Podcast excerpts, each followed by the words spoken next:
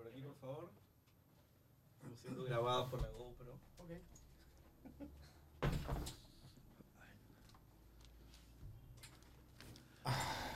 Cuéntame. ponerme esto? Sí, ¿No? para el audio que es muy importante. Ok, Dime si te escuchas bien. perfecto. Y ¿Direcciono esto? sí, por favor, Ok. sin tapar la cara, ya sabes que la cara vende. No, ahí no me tapa, ¿no? Ahí no te tapas, sí. Ya. Y tratar de un puñito así porque para que se escuche hermoso. Ah, de distancia. Sí. Ok. Y esto lo pongo por acá. Ahora te ¿Dónde lo, lo puedo sí, poner? Ahora lo componemos bonito. ¿Empezamos? Empezamos. 3, 2, 1. Una vez un productor general de un canal, cuyo nombre no mencionaré para no hacerle bullying, este, que también es aficionado a los autos de alta gama, este, y siempre tiene pues un, un- un Mercedes con una nariz ¿no? de, de- de- prolongada. claro, prolongada, o, o un auto deportivo, descapotable, ¿no? Me dijo, oye, ¿por qué andas con esa, esa camioneta vieja? Tú eres una estrella de televisión y yo andaba con una Suzuki que tenía 10 años de antigüedad. Me decía, no te da, no te da vergüenza, tú no puedes andar en esa camioneta. ¿Por qué no te compras un buen carro? Y le dije, porque estoy contento con el tamaño de mi pene.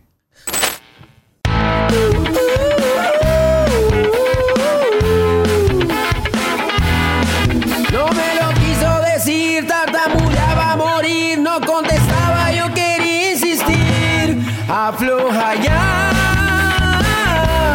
sabes que tienes algo para contar, cuéntame más.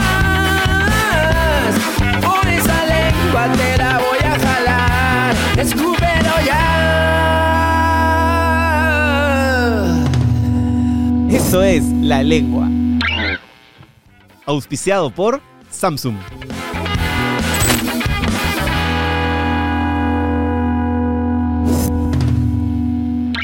Se hizo la luz. ¿Cómo está usted, señor? Muy, bien, buenas muy bien. Tardes, bueno noches, verte mañanas. Después de no tantos años, cuando éramos famosos. Cuando trabajábamos en Latina. En, en los canales grandes. Así ¿no? es. Yo recuerdo una entrevista que tú me hiciste en eh, que estaba presentando mi libro. Tú siempre tenías esa intención de apoyar la literatura. En Radio Capital. No, en Latina, en, ¿En Abre los? Ojos, sí. Tenía mi librito yo, Pelota de Recreo, me parece que estaba presentando con claro. Estruendo Mudo, Álvaro Relatos. Lazo. Sí, sí, sí, me acuerdo. Me acuerdo que fui un día, eh, llegué así tempranito, ¿no? Porque ese programa era al alba. Y eh, no, no sé qué pasó, que había una cosa política que se canceló, pero tu producción, o creo que hasta tú mismo por Twitter me dijiste, oye, disculpa, te vamos a invitar de nuevo y te voy a dar un buen tiempo, ¿no? Efectivamente hiciste una entrevista resaltando bastante el libro. eh, y me acuerdo que yo estaba como... Decía, puta, esta vaina, ¿cómo va a salir? Porque mi libro, yo en ese momento no salía en tele, creo que salía en Polizontes Ujú. Y estaba empezando en esto de la tele que tú ya tenías pues y tienes como una como un ADN como que te corriera por la Ah, sangre pensé que ibas ¿no? a decir como medio siglo. lo quise arreglar con el ADN y la sangre pero pero sí Pero- 33 años, no tanto. Un poquito más que tu edad. ¿tú, tú crees Mejor dicho, un poquito menos. un poquito sí un poquito menos tú crees que la gente cuando va a una entrevista contigo va con miedo Sí. Y me gusta eso. así Sí, claro. Lo que pasa es que me, me he forjado una fama de antipático, ¿no? Yo fui muy amigo de Marta Hildebrand porque pasé de ser su fan a ser su amigo. Cosa que era bien difícil porque ella era una mujer de pocos amigos y muy pocas pulgas. Y aprendí cosas de ella que traté de incorporar a mi, a mi personalidad. Por ejemplo, que hay que cultivar la antipatía como una forma de las bellas artes. En este país todos son eh, reyes de la simpatía, todos tratan de ser mis congeniality, ¿no? Todos tratan de llevarse bien y decirle cosas bonitas a todo el mundo para llevarse bien con todos. Yo creo que lo contrario es más interesante. O sea, vivir en el conflicto y en la controversia te desafía más que estarle diciendo a todo el mundo, qué tu casaca, qué lindo tu reloj, qué bien te ves, ¿no? pero es un espíritu Saluda a tu mami. es un espíritu tanático un poco autodestructivo en el punto Sí, claro, claro, claro. Sí, yo soy totalmente autodestructivo. Siempre lo he sido. ¿ah? lo sé Sí. lo, he, lo he- lo he- te he escuchado decirlo en que, entrevistas y creo que voy bien hasta el momento en, Sí. mi, en mi proyecto de autodestrucción. Y has cosechado enemigos de todo tipo. ¿Hay enemigos de los que te sientas orgulloso de llamar enemigos? Porque hay otros enemigos que uno dice, este de repente es un enemigo que él cree que soy su enemigo, pero en verdad no es mi enemigo, ¿no? Claro, de hecho hay, hay enemistades imagi- imaginarias, ¿no? Como por ejemplo, eh, la que supuestamente existía con Carlos Carlín, ¿no?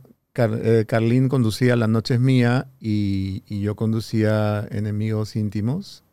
No me acuerdo si al mismo tiempo. Probablemente sí. Creo que sí, se discutían a las Probablemente 11 de la noche, me parece, ¿no? claro. Este, nosotros éramos a las 10. Y por alguna razón surgió que nos teníamos pica, este, ambos, ambos nos morimos por Carla García, entonces este, no sé si era por Carla o por, por la cosa televisiva.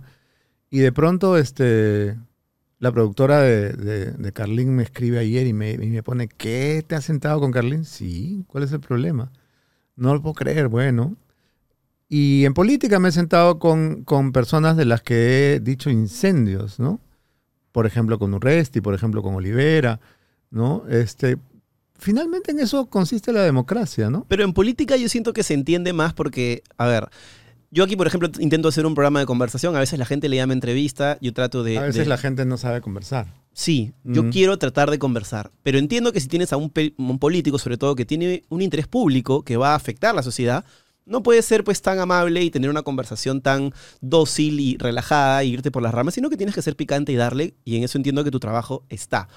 Pero claro, luego apagan las luces, apagas el set, se acaba esa especie de convención de show, y te quedas tú como el político al frente, y a veces a los dos les ha servido y pueden hasta cagarse de risa, supongo, ¿no? Sí, no, depende de la persona, ¿no? Yo creo que la política es una farándula, una farándula eh, un poco más solemne. Así es, un ¿no? show un poco más Sí, protocolar. pero es farándula también, ¿no? De hecho, los, los temas, los escándalos, las noticias que salen del Congreso son absolutamente faranduleras, ¿no? O sea, a fulanito que se fue de viaje en primera clase, con quién se fue, ¿no? El menú de 87 Este, soles. y Sí, no sé sí, claro, claro. La, la- la floja que trabaja desde Miami, ¿no? Entonces, Eso es un abuso. es muy parecido, ¿no? Al final es muy parecido y de hecho en la creo que en la farándula hay personas bastante más ilustradas que en la política actual.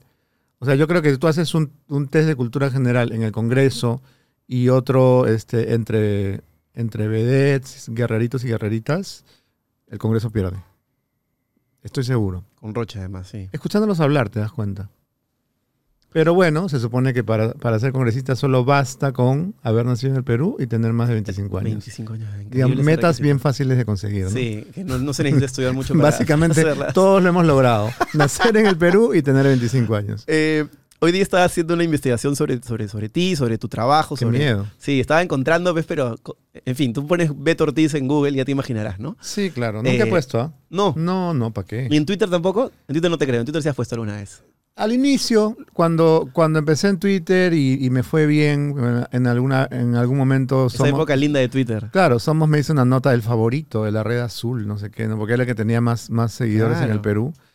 Pero luego con las marchas contra Merino me, me hackearon el, el Twitter y me quedé sin mis 3.600.000 seguidores. Pero ya está, no me pasó nada, no me dolió, no me morí. Sí, no- claro, claro. Abrí Este, otro. Sí, ya está. Y además descansé buen rato de las redes, cosa que es bien saludable. Muy saludable. Bien Sí, saludable. Sí, sí, sí. sí. Eh, te quería preguntar un poco sobre los programas que has conducido. ¿Cuál crees que es el programa más memorable que hayas conducido que tú dices, ¿Por buenas razones o por malas razones? por las dos, cuéntame cuál, cuál es ese que lo que pasa es que lo, lo más inolvidable siempre es lo traumático, ¿no? O sea, lo que no te saca ni un psicólogo. Claro. Este, yo creo que por muchas razones El Valor de la Verdad es el programa más importante de mi carrera. ¿Ya? Por el éxito primero, ¿no? Segundo, porque es un, es un programa que cuando Susana Humbert me mostró el, el- no diré el piloto, sino La el- referencia. el- la referencia, el programa americano, yo me quedé enamorado del formato. O sea, me pareció, me pareció un, un programa que tenía los elementos de, de suspenso, de intriga, de humor y, y también de maldad necesarios, ¿no? O Era sea, como calzado para ti, ¿no? Claro, me vino como, como guante.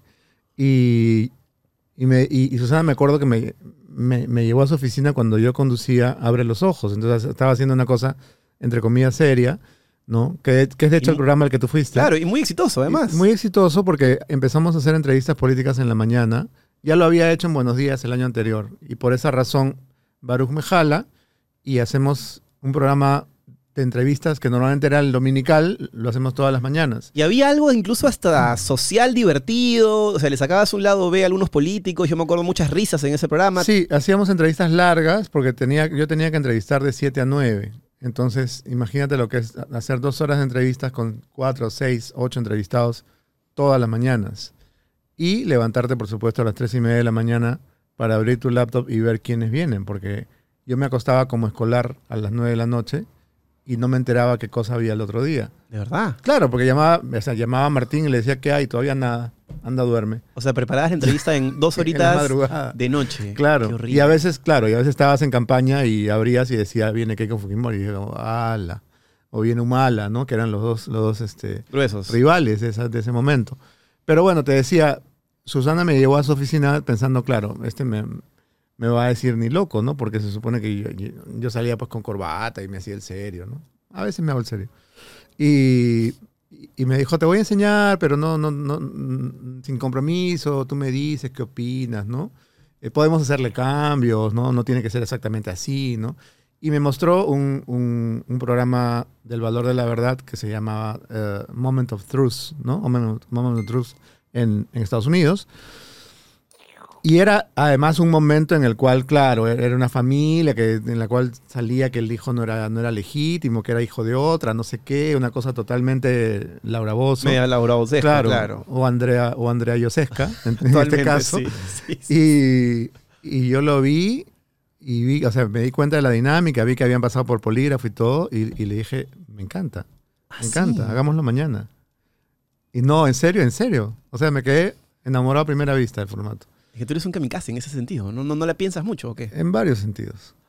Tú dime en qué sentido y, y Pero, estamos. pero ese programa tuvo, yo me acuerdo que estaba en el canal en ese momento además, haciendo los típicos programas que hacía, pues no de concurso. Claro, tú hacías programas familiares, Claro, todos. Jesucito tiene que ir a ¿no? dormir Sí, tranquilo. claro, claro. Está loco. Yo, yo, yo te veía y te decía, este está loco, este está loco. No, no. Yo salía con Cristiancito, con Adolfito, Claro, haciendo mis huevadas. Todos eran, todos eran, sí, pues nice. Así es, ¿no? sí, sí. Es Clean, que- nice sí, and clean. sí, mi ansiedad me da para eso. Y aún así me, me, te- me recibía mi, mi golpe de vez en cuando.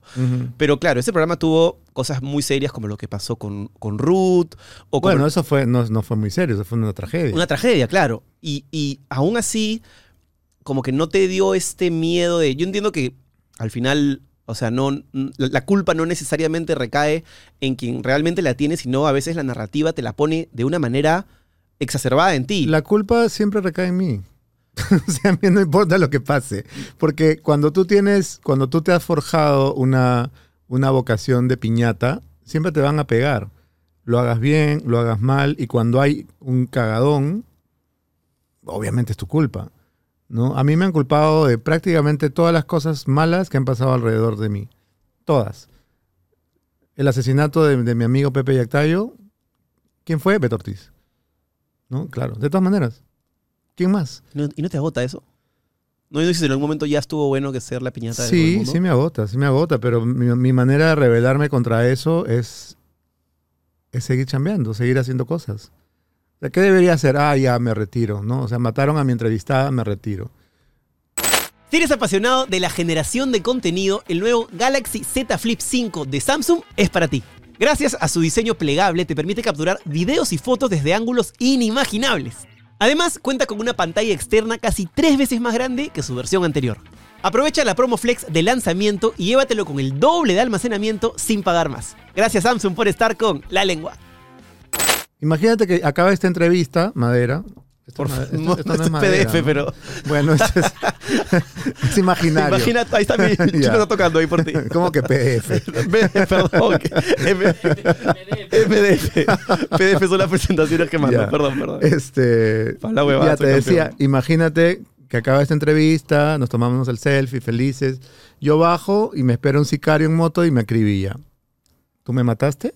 No, pues claro, no. Ya pues. Pero claro, en Pero el- si no hubiera venido a la entrevista de la lengua, entonces seguiría vivo.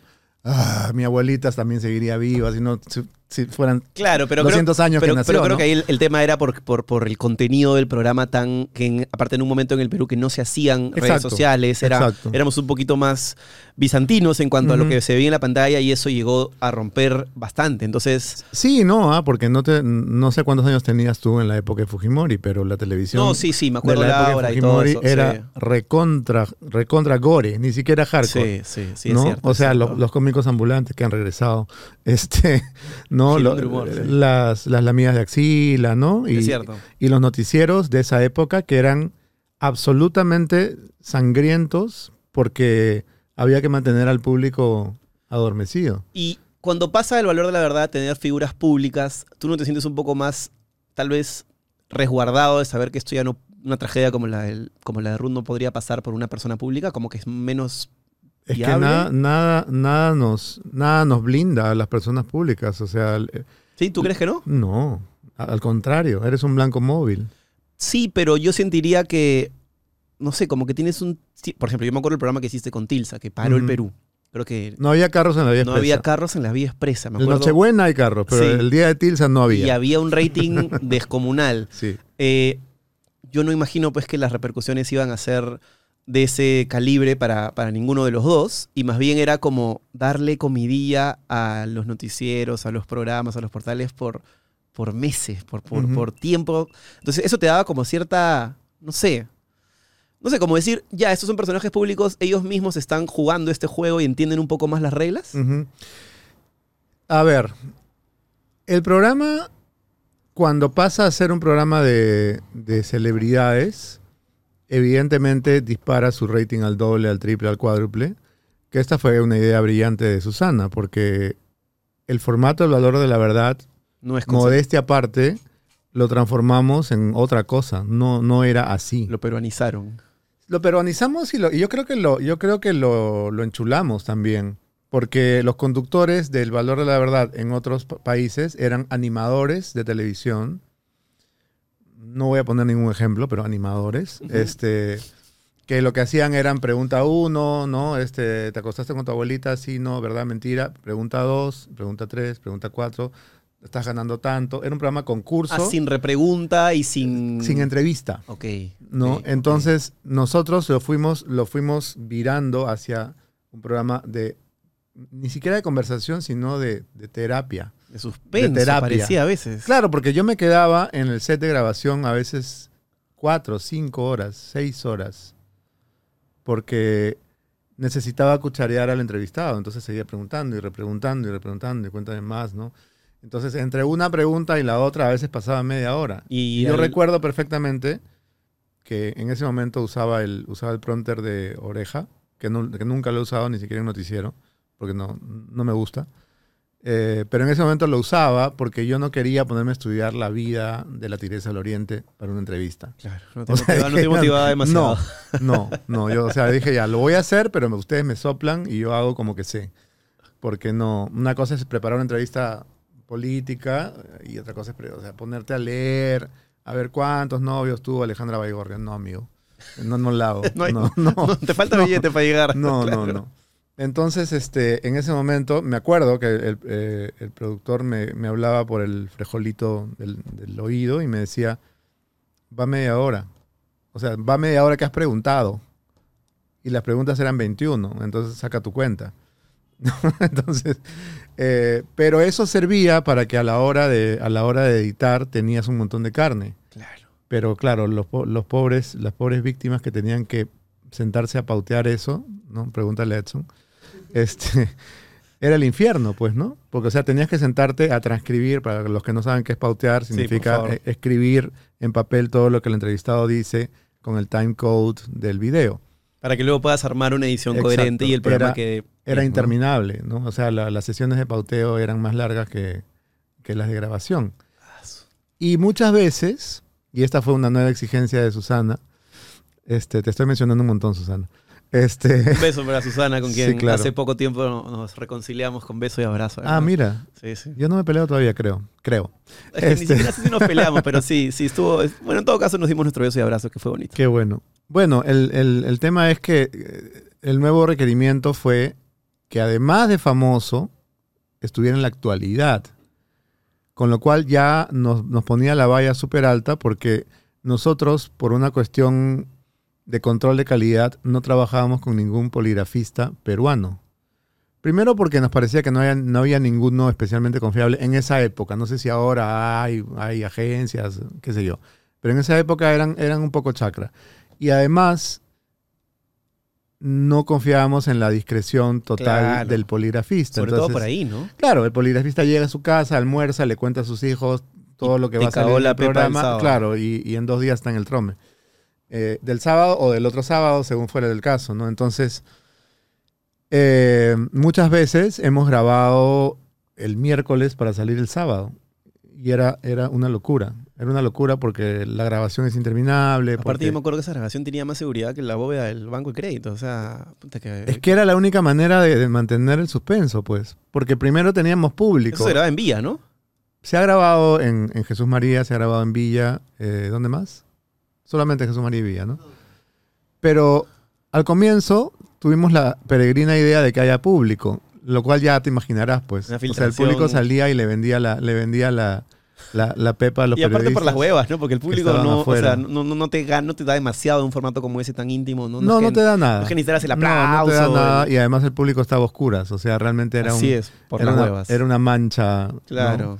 que hacía un poco ruido, ¿no? Pero no. En fin, ya no sé cuál era la pregunta. No, so- sobre los programas más relevantes que habías hecho, más importantes. Sí, yo- o sea, digamos, que ese es el re- que- relevante no es la palabra, pero eh, digamos, eh, Más importante para ti. cuando le preguntas a la inteligencia artificial cuáles son los programas más exitosos de la televisión peruana, Chat, ChatGPT va a decir. sale el valor de la verdad. ¿no? Y hay otros programas más importantes que he hecho, sí. O sea, supongo que más importante es una entrevista de dos horas con Vargas Llosa que, que una con, con Majin Buu, ¿no? Supongo.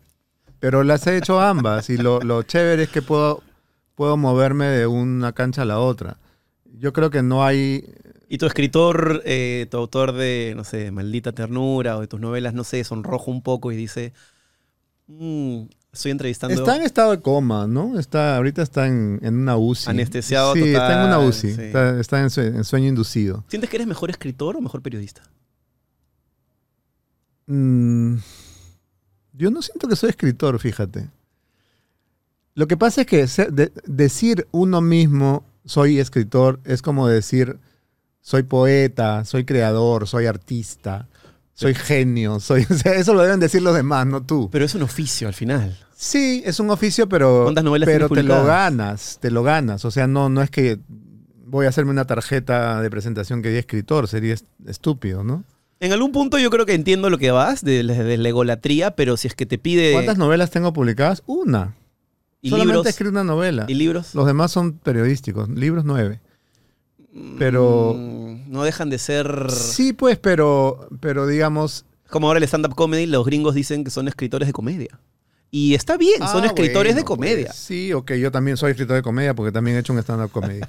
Sí, si te quieres poner títulos te puedes colgar todos, ¿no? Pero los- el título importante es el que te da la gente. Periodista. Sí, sí, reportero más exactamente. Es lo que yo me siento. Porque esa es mi formación. O sea, hay, hay muchos lobistas, abogados, arregladores, este, operadores políticos, catedráticos universitarios, que tuvieron la suerte de que alguien les puso una cámara adelante y ahora navegan con bandera de periodistas. Yo no los respeto porque no son periodistas. O sea, un periodista es alguien que ha, que ha corrido la cancha durante por lo menos 10 años. Zapatillas en mano. por, lo menos, por lo menos 10 años. O sea, alguien, alguien que, ha ido, que ha ido al Brain, al Cenepa, a Ayacucho en tiempo de sendero, que se ha comido la- el, el- el gas lacrimógeno de las huelgas, ¿no? Que, que ha, que ha tenido que conversar con, con- con líderes subversivos, con secuestradores, con asesinos en serie, con presidentes, ¿no? Todavía peor. Este, eso es un periodista, ¿no? O sea, al- alguien que, se maquilla y se pone a hablar porque habla más o menos bien, porque ha leído un par de libros, es, puede ser orador, puede ser eh, opinante, opinólogo, opinador, este, lobista, ¿no? Eh, influencer, pero no, periodista. O sea, se- el, el- ser periodista es algo que se, que se gana con sudor. Entonces, nuevamente, no he venido a pelearme con nadie de este programa, así que no voy a mencionar nombres, pero todo el mundo sabe de quién estoy hablando. O sea, la gente que llegó a, a los medios de prensa por las razones equivocadas. porque quiero tener poder, porque quiero, quiero poderme hacer, o sea, poder llamar a un ministro y que el ministro venga corriendo a hablar conmigo, ¿no? Este, poder almorzar con los congresistas, con los empresarios. El periodismo siempre tiene que estar del otro lado del poder y jodiendo y jodiendo. y Totalmente, jodiendo, ¿no? totalmente. O sea, yo desconfío de los periodistas que son amigos de los políticos. He conocido periodistas que en sus cumpleaños van, van los expresidentes, ¿no? Llevando botellas de etiqueta azul. ¿no? Ya, eso no es un periodista. ¿Pero tú nunca has sido amigo de un periodista? Perdón, De un periodista nunca. De un presidente, de un presidente. O sea, yo... A ver. Es innegable que si tienes tanto trato con ellos, en algún momento va a haber una relación... Sí, pero no los invites a tu fiesta, pues. O sea, un poquito de distancia, ¿no? Yo no podría decir que he sido amigo de Alan García porque sería, sería de una, de una este, extravagancia de mi parte, ¿no? Yo soy amigo de la hija de Alan García y por supuesto he tenido más oportunidad de conversar con Alan García que el común de los periodistas porque lo veía con más frecuencia. Imagino que también has tenido conflicto en algún momento entre ser leal a tu amiga o ser leal a tu profesión. Y lo resolví siendo, siendo leal a mi amiga. Porque la última vez que lo iba a entrevistar en ATV, cuando estaba todo el tema de, de la Bajato en su máximo Tenías que destruirlo. eh, es que no, yo, de- digamos, si tú te vas a, te vas a, Claro, lo pongo de una manera muy básica, pero lo que quiero decir es que con tantas pruebas, seguramente tú tenías que ahondar en la herida y ibas a hacerle un daño directo a tu amiga. pero más que eso, no había, no, o sea, no había nivel de, nivel de agresividad, acidez o agudeza en- al que yo pudiera alcanzar para satisfacer la sed de sangre de la platea. No, ah, Beto se va a sentar con Alan, seguro que va a ser un té de tías. Entonces, ¿yo qué hubiera tenido que hacer? Te hubiera tenido que saltarle al cuello, ¿no? Te hubiera tenido que, que- que insultarlo, decir lisuras, ¿no?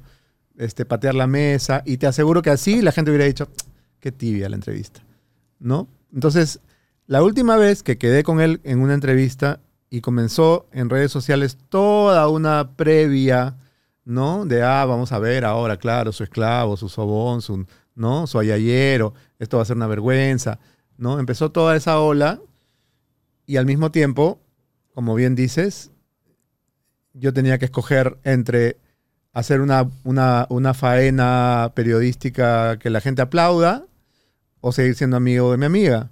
Y puesto a escoger, escogí seguir siendo amigo de mi amiga. Entonces salí al día siguiente y le dije, señor presidente, no lo voy a entrevistar, no venga.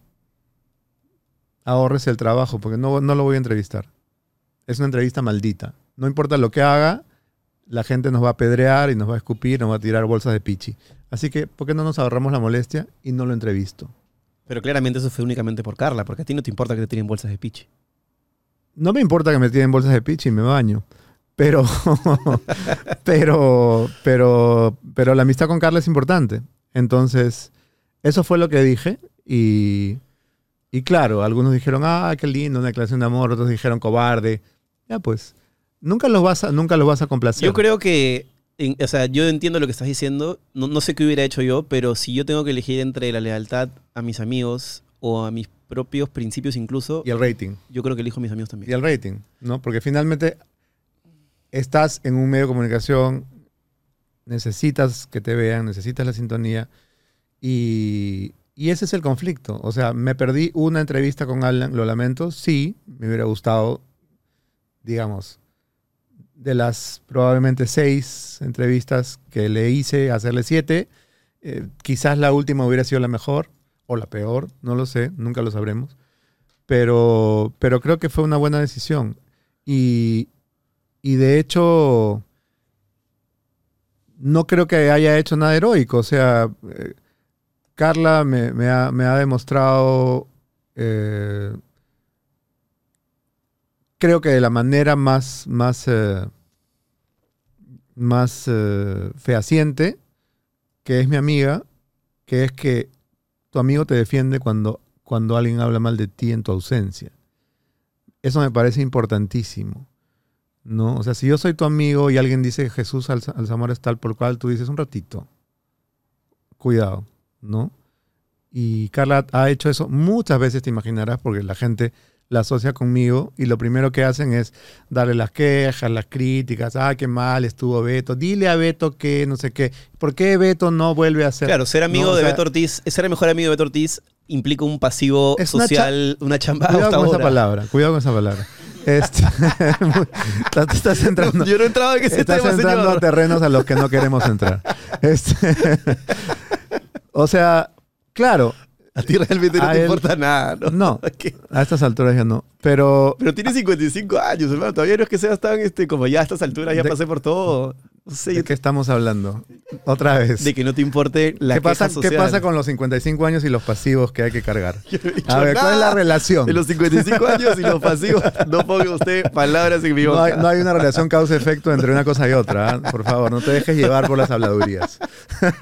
no, no, por favor. ya, por no, favor. pero lo que te decía es que, que eh, es una chamba ser mi amigo, lo Sí, tengo claro, claro. sin es duda. una chamba, porque la gente viene con las quejas, ¿no? Y a veces Carla me dice, dice tal político que por qué has dicho esto, dice tal otro político que por qué no lo invitas, dice tal, y es como, put, ya, o sea, no, no, no, es mi, no, es mi, no es mi vocera, no es mi productora, no, no, no es su chamba. Pero claro, es, es eh, inevitable que nos asocien porque estamos, aparecemos siempre juntos en, en redes y en todos lados. Y porque disfrutamos de estar juntos y no vamos a dejar de estarlo para evitarnos ese, eso- ese efecto secundario, Y eso te quiero preguntar que es tan curioso. ¿Cómo, ¿Cómo haces que tu mejor amiga sea la hija del presidente, siendo tu periodista más polémico, tal vez más mentado de la historia de nuestra patria? O sea, Me es, gusta la palabra mentado. es que para, para no hablar en un juicio de valor innecesario, pero es realmente, no sé si es poético, pero es, es como que la vida te puso a prueba ahí, ¿no? O sea, ¿cómo, cómo se conocen? ¿Cómo se hacen mejores amigos? Es, ha sido muy curioso. Voy a hacer un selfie mientras hablamos porque mi productor me está llamando insistentemente y creo que no se ha enterado que estamos grabando una entrevista. Así que mi respuesta será el selfie. A ver. Mira, yo conocí a Carla de una manera bien casual. Selfie. No, no llames, no jodas Este-. Porque ella publicó su libro Queloide, que, se acaba, que acaba de reeditar Planeta y está en todas las librerías, el año 2010. Y en el 2010 yo conducía con Aldo enemigos públicos, ya no íntimos, porque ya estábamos en Panamericana. Entonces eh, me llama eh, el, editor de, el editor del libro, eh, Dante Trujillo, y me dice, oye, mira, la hija de Alan me, ha, me ha dicho que te proponga propo- presentar su libro. Y, y yo dije, la hija de Alan. ¿Cuál? Josefina, Gabriela, ¿no? Y me dijo, no, Carla. Carla. Claro, la que no ¿Cuál- es hija de Pilar. ¿Cuál es, ¿no? ¿Cuál es esa hija de, Alan? No sé. No, te juro que no sabía de su existencia. No seguía su blog, no la había visto en ninguna circunstancia. Ella fue una de las primeras tuiteras también de se subió al, al, al Twitter, ¿no? Sí. Y entonces este dije, ya, chévere, pero ¿por qué no nos conocemos primero? Porque claro, ¿cómo presento el libro de alguien que no conozco? Y, y- y me dijo, ya, bacán, eh, vamos a hacer una, una cita. Y, y yo le dije al editor, ¿puedo ir con cámara? Porque entonces hago una nota para enemigos y de paso la gente la conoce y promocionas el libro y todo bien. Y entonces nos, nos citamos en Barranco. Primero, ah, primero eh, sostuvimos una, una- una correspondencia eh, por, inter- por mail que Carla siempre califica de cursi, porque dice que yo era muy, como muy, este, muy eh, adulón, ¿no? Blandito. Y muy, y muy, y muy, y muy, este, y muy sirio, dice, dice ella. Voy a tener que leer esas, esas cartas de nuevo. Y entonces nos encontramos en, primero en el Cantarrana de Barranco, y Hermoso. empezamos a conversar y a, y a tomar, eh, probablemente picamos algo y a tomar chela y a conversar. Pero, pero hubo un clic automático, o sea, nos llevamos bien desde el primer minuto y me acuerdo que, me acuerdo que en, lo- en los cinco minutos, primeros minutos de conversación, ya estábamos hablando de cosas totalmente personales e íntimas. Le dije, ¿tu papá viene a la presentación? Y me dijo, no, ¿tu papá va a tus presentaciones? Me dijo, y yo le dije, ¿verdad? No, no, nunca ha ido. Ni creo que haya leído un libro mío nunca. ¿No? Entonces le dije, pero bueno, pero tu papá es el presidente. Correcto, ¿no? O sea, correcto. Se caía de madura esa pregunta. en todo caso sería chévere que vaya, o sea, porque obviamente te va, te va a dar prensa, ¿no? Y empezamos a hablar de- a partir de eso, ¿no? De nuestra relación con los papás. Tomamos en Cantarrana le dije, hagamos un tour por tus guariques, porque ella vive en Barranco. Y entonces Cantarrana, Santos, Juanito, La Posada del Ángel, etcétera, etcétera, etcétera. Acabamos absolutamente ebrios Tragadera y borrachera hermosa. pero, pero ebrios, ¿no? Y yo tenía programa a las 10 de la noche y eran las probablemente 8 y media y seguíamos bebiendo. Y entonces en un momento ella agarra el, el tel- el teléfono para llamar a su papá y le digo, ¿y lo llamas a Palacio? Sí. Y le digo, ¿por, a ver, este, di que te han secuestrado. y entonces llamó, dijo que le habían secuestrado y que no paguen el rescate, que, que ella estaba, iba a estar bien y que no paguen el rescate, no sé qué. Y, y claro, estaba hablando, por supuesto, con los pobres asesores, con el secretario de, Les de- ca- de les cagaste, les Palacio. cagaste un buen Claro, a los y- y, nosotros estábamos muertos de la risa, ¿no? Y e- ese tipo de locuras, ¿no? Y después hemos hecho otras también. Entonces creo que hay, hay, una, hay una cosa chonguera que nos une, ¿no? Este, Igual yo Y- entiendo que ustedes también deben sentir, y sin ningún ánimo de, de- de juicio, ella debe sentirse juzgada desde que nació por algo de lo que ella no Ah, tiene pero la culpa. supuesto. Y imagino que Por tú entiendes bastante esa sensación por tu trabajo también. Porque yo también soy juzgado por algo de lo que no tengo la culpa. o sea, no sé si le tengas la culpa o no, porque te juzgan de mil millones de cosas, pero Bueno. entiendo que se deben haber sentido De, ah, de- de algunas no tengo la culpa, de la mayoría sí. Pero en todo caso, sí, hay varias cosas en común. Es bien curioso. O sea, ambos crecimos, bueno, no crecimos, pero pasamos nuestra temprana infancia en Santa Beatriz. Porque ella vivía con su mamá y sus abuelos maternos en, eh, Santa Beatriz y yo también, ¿no? Eh, probablemente a pocas cuadras de distancia. Bueno, yo soy, yo soy mayor que ella, obviamente. Este, teníamos eso en común. Ella ha tenido una vida de hija única en buena parte de su, de su niñez, ¿no? Porque eh, vivía con su mamá y sus abuelitos, ¿no? Yo soy hijo único. Eh, y así, eh, si pues nos ponemos a ver, hay un montón de puntos de encuentro, ¿no? Este, y hasta cosas triviales y medio absurdas como que ambos teníamos un muñequito de William Shakespeare en nuestra, en, nuestra casa como adorno y en algún momento yo le, le mando, ella me manda yo le mando un selfie en el cual aparece el muñequito y, y me dice, mira, yo también tengo el mismo muñequito.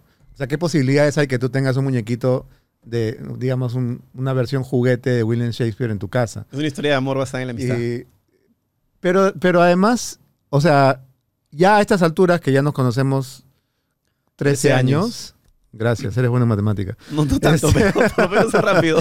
Este chateamos y decimos las mismas cosas. O sea, ya es, ya es estúpido. O sea, se nos ocurren las mismas ideas, escribimos las mismas cosas al mismo tiempo y luego nos quedamos de risa como es como, ya, las mentes gemelas. O sea, ¿para qué hablamos? Mejor hay que pensar nomás. ¿No? O sea, Hab- Hablaste hace un momento de, de que te han acusado de muchas cosas y que de la mayoría tienes la culpa, de algunas no. ¿Qué es lo más duro o lo que más te ha dolido de lo que te han acusado?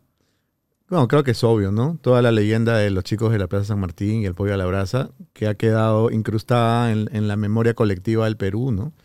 Eh, de, de eso hablaba, fíjate, hace un par de días con Domingo Palermo, que fue ministro de Educación de Fujimori, que fue mediador de la crisis de los rehenes de la Embajada de Japón y que fue dueño de Canal La, que es el canal en el que yo tuve programa propio por primera vez cuando yo eh, empiezo a hacer, a conducir, porque yo era, yo era un, un- un reportero de Dominical, básicamente, claro, la revista dominical, Panorama, claro, etcétera. durante casi 10 años. Eh, 10 años en realidad, Hay unos archivos memorables tuyos que a veces salen Ah, en TikTok duda. y yo digo, sin duda. Yo no tengo nada guardado. De Ah, video, ¿no? no? tengo un minuto de video de mi, de mi trabajo en televisión guardado, nada. Pero te decía, me reuní con Domingo Palermo, que en esa época me dio la oportunidad primero de conducir en un programa que se llamaba Para Todos y que tenía como tres docenas de conductores, entre los que estaban Bruno Pinasco, Andrea Montenegro, Lalo Martins, este, Estrella Primo, yo sí descansé con la doctora Sacieta, Carlos Cacho, Marco Antonio. un caos farandulero. Sí. Eso Y, y entre todos ellos estaba yo. Y tenía una secuencia chiquita, farandulera también, en la cual él comentaba este, cosas de farándula. Y poco a poco empecé a virar hacia la política, porque me di cuenta que, estando todos los canales comprados por Montesinos, no había espacio para tener una opinión crítica de política y, por supuesto, no había espacio para la oposición. En la televisión solamente salían los fujimoristas y los aliados de los fujimoristas. Era imposible invitar a Javier Descanseco, a Jorge del Castillo, a Fernando Olivera. Imposible. Y entonces los empecé a invitar. Y lo que era una secuencia chiquita de comentarios triviales se volvió una, una secuencia política y luego una, una secuencia de entrevista política en la cual pasé de 10 minutos a 20, de 20 minutos a 30, de 30 minutos a una hora, de y de una una hora a- sección a un programa. a una hora y media. Claro, y, y la gente empezó a, voltear hacia Canal A porque ahí estaban las voces críticas al Fujimorato, a, un decenio de, de dictadura. Entonces, por supuesto, a Montesinos no le gusta esto, ¿no? Unlike, dedo hacia abajo. Y cuando anuncié programa propio, el programa salía el 15 de enero, me acuerdo clarito, el 15 de enero del año 2000 debutaba Beto a Saber. Primera temporada, primer programa propio de mi vida. Con la primera canción de Ima Suma casi. Así es. Y cuando aparecen las la- las promociones este, o los avisos en periódicos, el, a ver, si el lunes era 15, 14, 13, 12, 11, el jueves 11 salió esta noticia, entre comillas, de Beto Ortiz es el violador de niños de la Plaza San Martín, en todos los diarios Chicha, que eran como 15, en portada, y en todos los programas de todos los canales comprados. Y cuando te digo todos los programas, quiero decir todos, Todos. los programas. Todos los noticieros, todos los programas de entrevistas, todos los programas de farándula, todos. Todos al unísono llamándome violador de niños durante una semana y programas de farándula íntegros. O sea, no es que hicieron una, una secuencia, no, íntegros. Noticieros que le dedicaban 10 minutos al tema con imágenes random de niños terocaleándose en la Plaza San Martín y, y- y- y mi foto, ¿no? Entonces, esto multiplicado por 15 diarios chicha colgados en todos los kioscos del país durante toda la semana, te imaginarás que el resultado fue, y mis padres estaban vivos, ¿ah? ¿Todavía no tenían Alzheimer? mi, mi madre tenía Alzheimer, pero, pero, pero mi familia, mis padres, mis amigos estaban ahí, ¿no? Viendo todo esto. Entonces, yo fui donde el director, el, dueño del, del canal, que era Domingo Palermo, y era todavía el gobierno de, Fujimori, ¿no? Y le dije, me, rindo, no voy a hacer programa. No puedo con esto. O sea, es demasiado. yo no, no, nunca me esperé que una cosa así te podía... O sea, una- un, un, un huaico de mierda semejante te podía sepultar de esa manera. ¿Pero no intentaste defenderte con tu propia tribuna? Sí, pero era, era un canal pequeño. O sea, es como que tú ahorita me, me ataques en todos los canales grandes y en todos los peri- periódicos grandes y en todo, en todo Internet y yo me defienda en mi programa. Es imposible, es desproporcionado. ¿no? Porque Willax es todavía, digamos, un, un canal, no, ya no digo chico, pero tampoco es América, ¿no? Entonces, fui y le dije, no, no, me voy. O sea, no, ya fue. No puedo, no puedo seguir haciendo esto, ¿no? Ya me había defendido varias mañanas, pero era, era agotador, ¿no?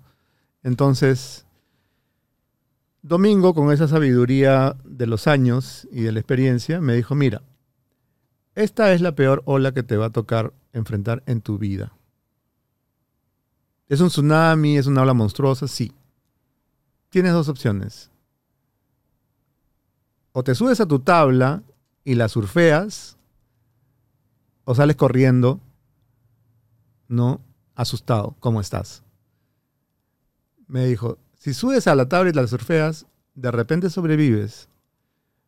Pero si sales corriendo como un cobarde, todo el mundo va a decir es culpable, porque corrió.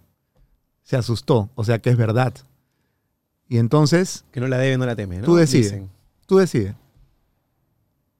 Si quieres salir corriendo, sal corriendo, pero so- tu carrera se termina aquí. Si corres esta ola, no va a haber ninguna ola peor en tu vida, te lo garantizo. Y tuvo razón. Han pasado 23 años de que estuve sentado en la oficina de Domingo Palermo y, la gente que ha nacido después, porque todos los que ahora repiten como loro, pollo a la brasa, pollo a la brasa, ni saben de lo que están hablando, porque no habían nacido. Pero repiten, repiten, repiten, repiten. Y a mí eso ya no me hace ni cosquillas. Porque acá estoy. Tengo un programa propio. Sobreviví a ese huaico de mierda. ¿Me lo van a seguir repitiendo? Sí. Los haters van a sacar siempre esa, esa, esa, esa lanza ponzoñosa. Sí, pues. ¿no? Pero no hay, o sea, nunca tuviste como una forma legal o de, no sé, siendo periodista, algo para decir, o sea, si tú estás convencido de algo y, es sí, pues entiendo que imagino que ante esa ma- maraña de es medios... que cuando es una campaña así ya no importa qué es verdad, importa que hace más ruido. Claro, claro. ¿no? Hay una película que se llama Doubt, que debes haber visto, con Mary Streep y con Philip Seymour Hoffman, que hacen de monja y cura, Que respectivamente. Sí, genio. Y Seym- Seymour Hoffman hace de un sacerdote al que acusan ¿no? de, de abusar de los monaguillos, de, de los, de los acólitos de la iglesia. ¿no? Y, lo interesante de esta película es que termina y tú no sabes si el cura es culpable o inocente. La película no lo resuelve, por eso se llama doubt, duda, te deja la duda. Pero hay un momento en el cual el personaje del sacerdote dice, calumniar a una persona es como subir al campanario de una iglesia, agarrar una almohada, abrirla con un cuchillo y dejar que las plumas vuelen por toda la ciudad. Defenderte de la calumnia es recoger las plumas y devolverlas a la almohada. Es imposible. Algo quedará de toda esa mentira Por por, ahí. supuesto. Siempre. Siempre. Wow. Y imagino que ya después de haber tratado este tema, en, no sé si en terapia o con qué, ya lo puedes digerir y... Nunca he hecho terapia. ¿De verdad? Jamás. ¿Nunca has ido a hacer terapia?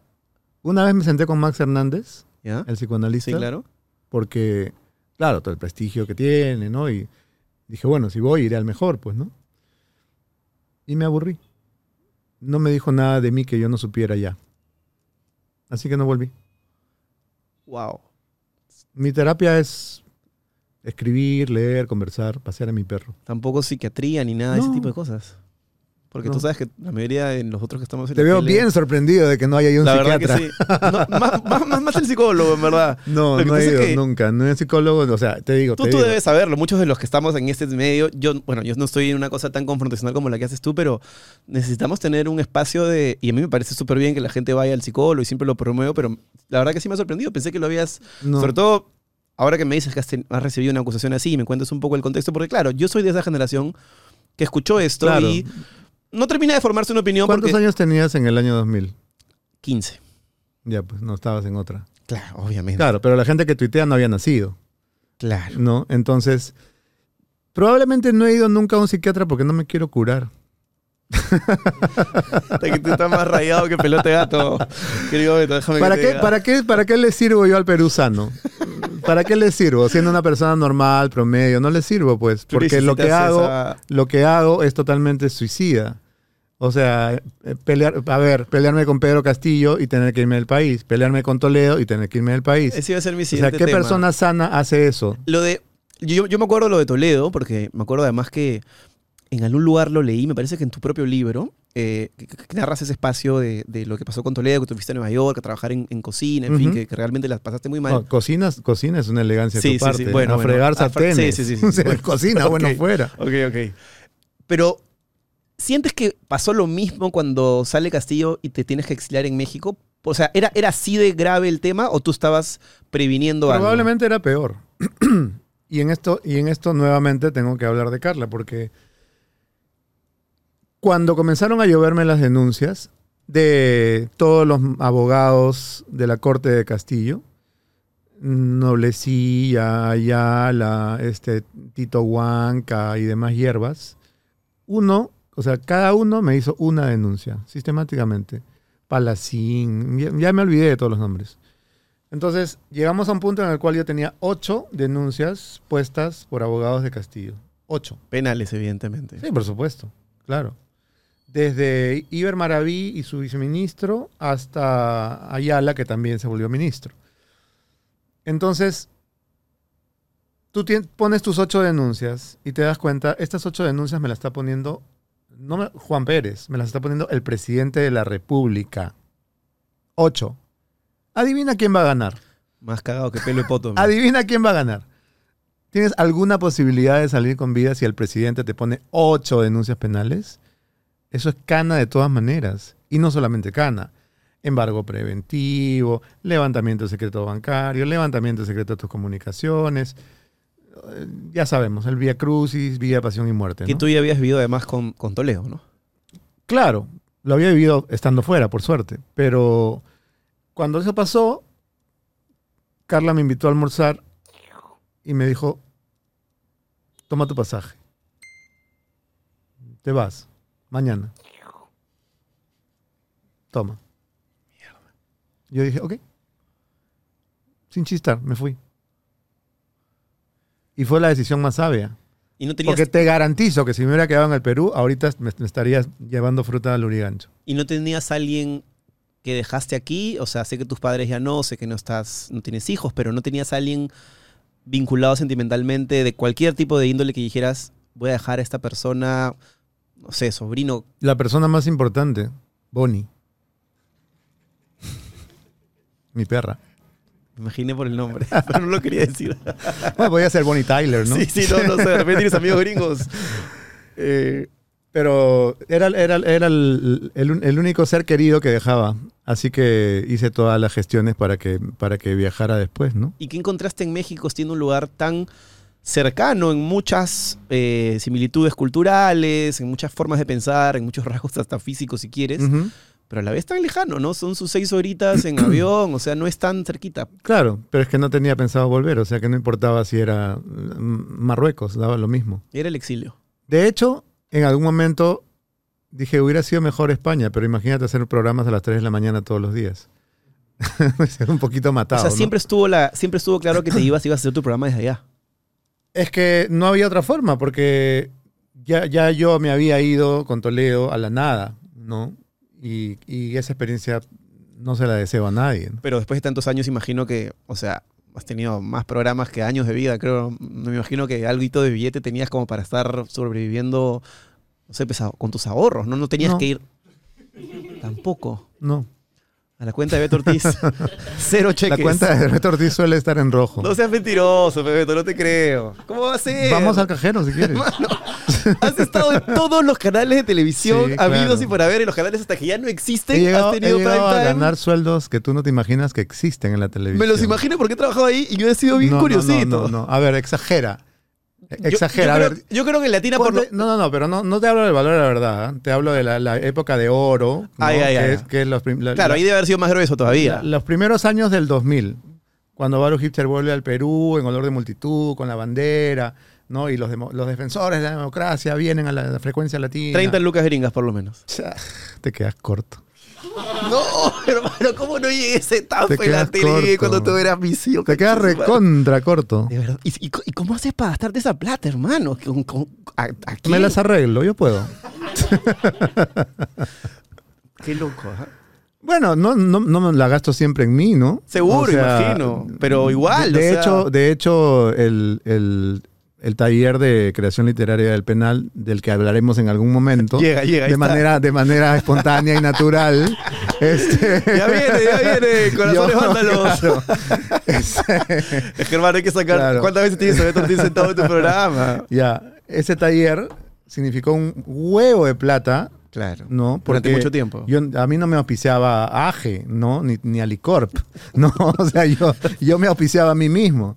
Y entonces, conforme me fui metiendo en ese trabajo que comenzó como voy a tratar de que los, de que los presos aprendan que la lectura es chévere, pasó a adoptar a 40 reos, cada uno con sus problemas, sus dramas, sus tragedias personales. Entonces, de pronto, te pongo un solo ejemplo.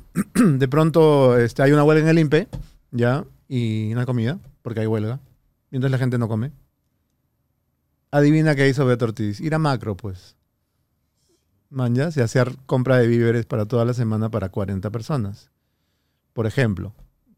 Gastas, pues. Pero en ningún momento tuviste como la sensatez de decir, ok, gano más de 30 mil dólares, ni siquiera hemos llevado el número. No, en ese momento ya no ganaba 30 mil dólares. Claro, Estamos hablando de los inicios del año 2000. No, Pero- no, no, no mezcle las épocas, es importante. Pero en ningún momento dijiste, voy a cuidarme a mí mismo poniendo este billetito en esta cuentita lejana que no la voy a usar, o no sé, o sea, hasta en eso eres tan El, kamikaze que. el único que- momento en que he hecho eso ha sido cuando me he comprado una casa. O sea, lo único que tengo es una casa. Después yo no ando en autos de alta gama, no tengo BMW, no tengo Porsche, no tengo Ferrari, no colecciono autos, no colecciono relojes, no colecciono signos exteriores de riqueza. Colecciono signos interiores de riqueza. Mira qué bonito. Sí, es verdad.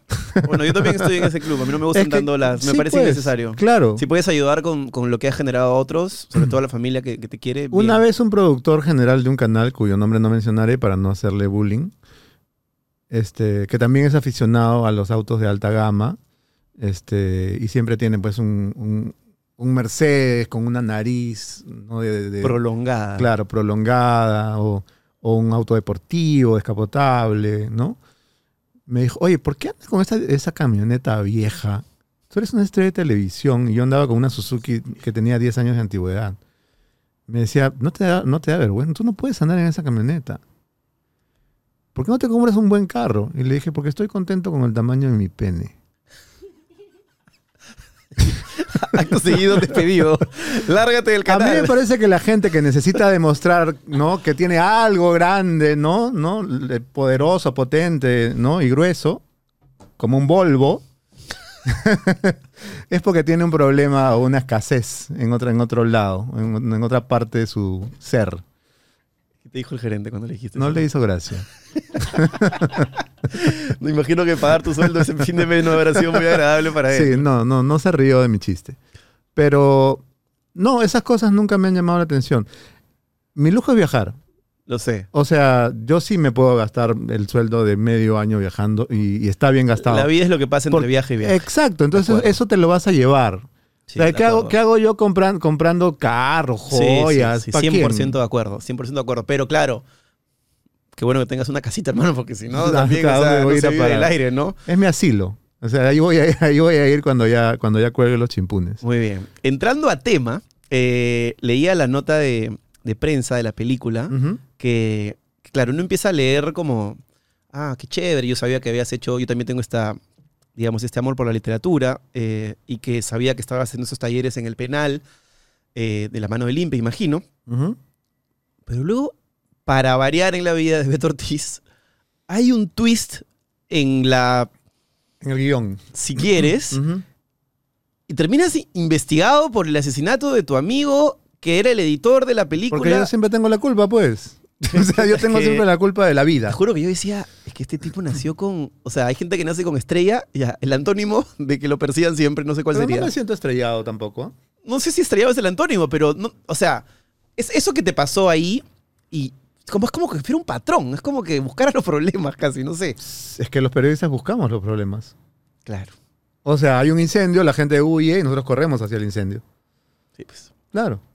Pero en este caso, cuéntame lo mejor tú para que la gente tenga más contexto. ¿Qué fue lo que pasó?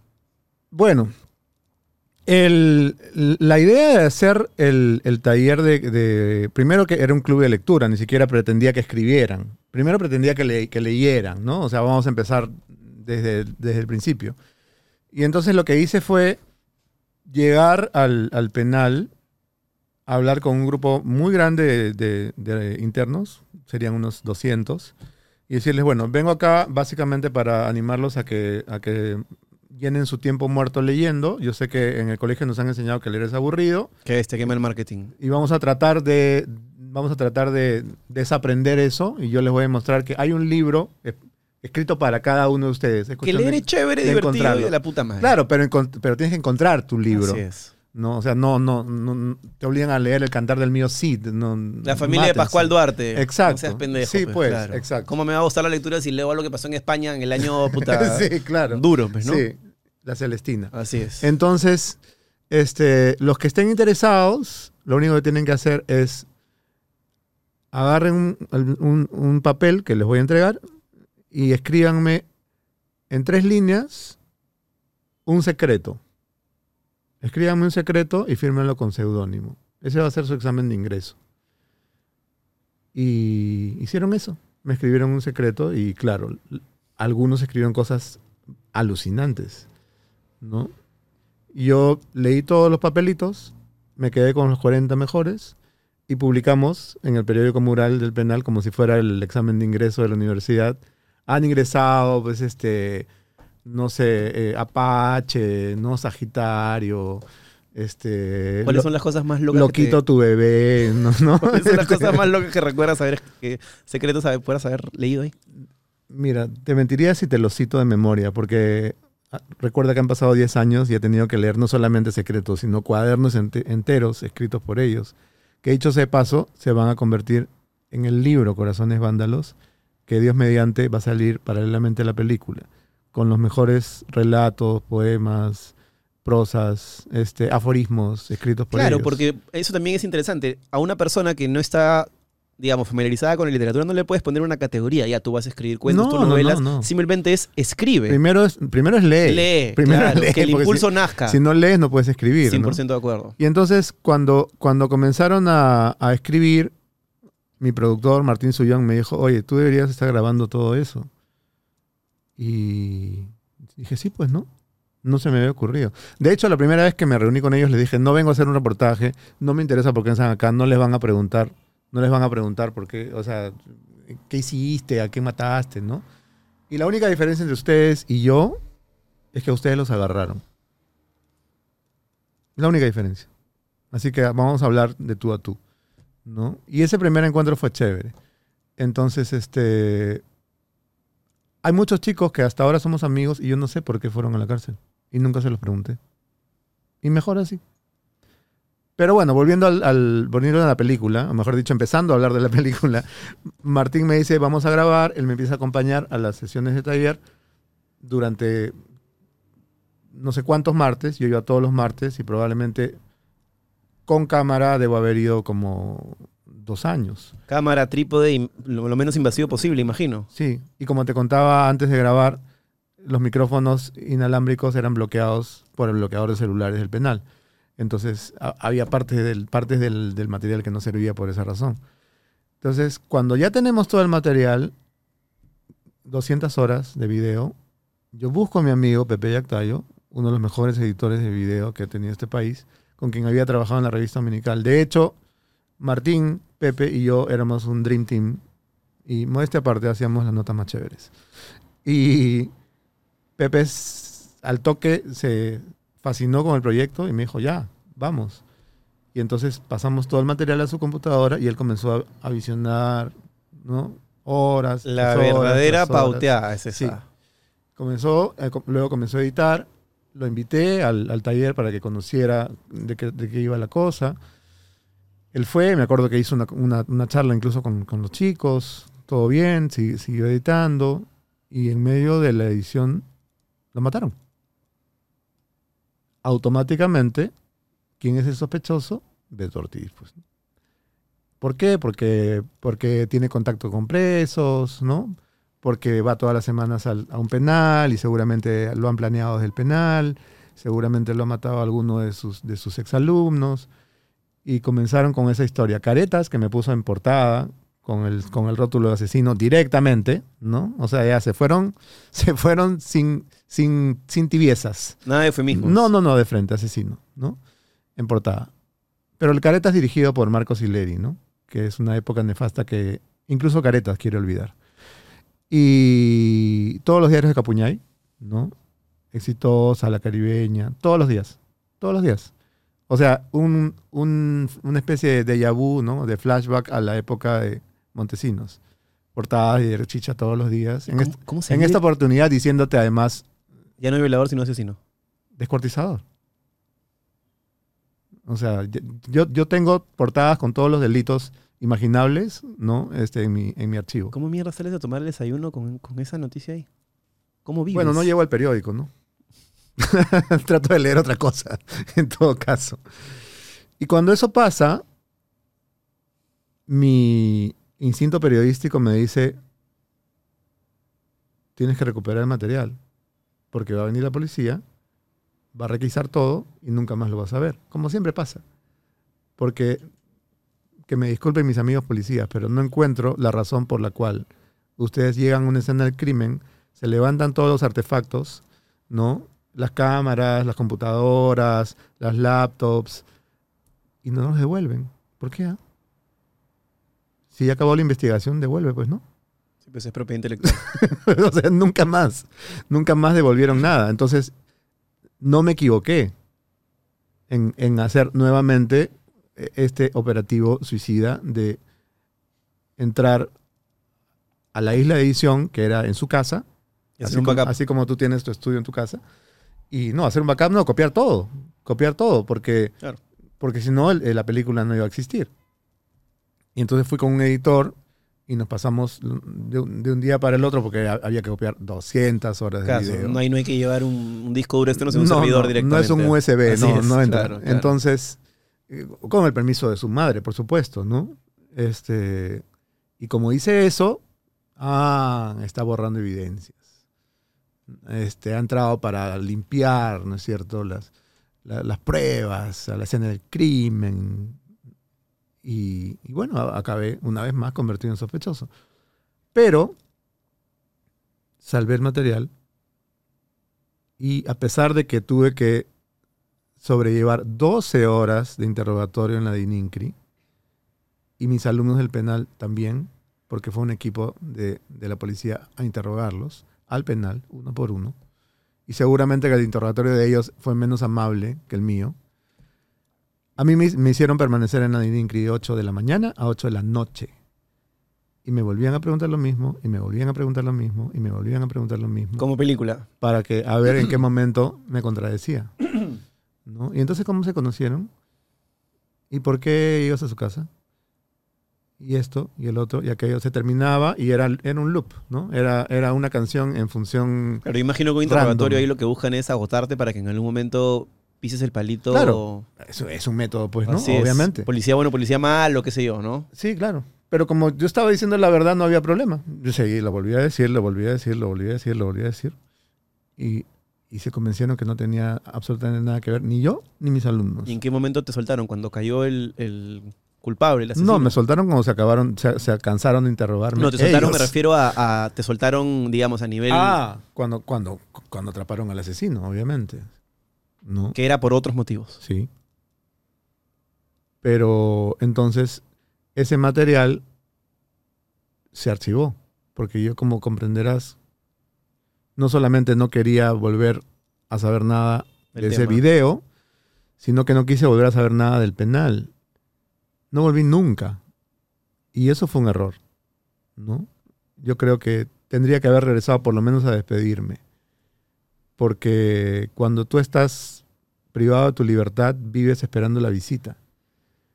Y, y la- y las reuniones de, de los martes eran, un- eran una cita esperada por ellos, porque habíamos establecido una relación casi familiar a lo largo de tres años. Entonces, de pronto no fui más. ¿Cuándo acabó tu última visita? El- 2000. El, 2017, en fe- el- te puedo decir hasta la fecha. El 25 de febrero del 2017, que celebramos mi cumpleaños en el penal, y que irónicamente es el mismo día que asesinan a Pepe.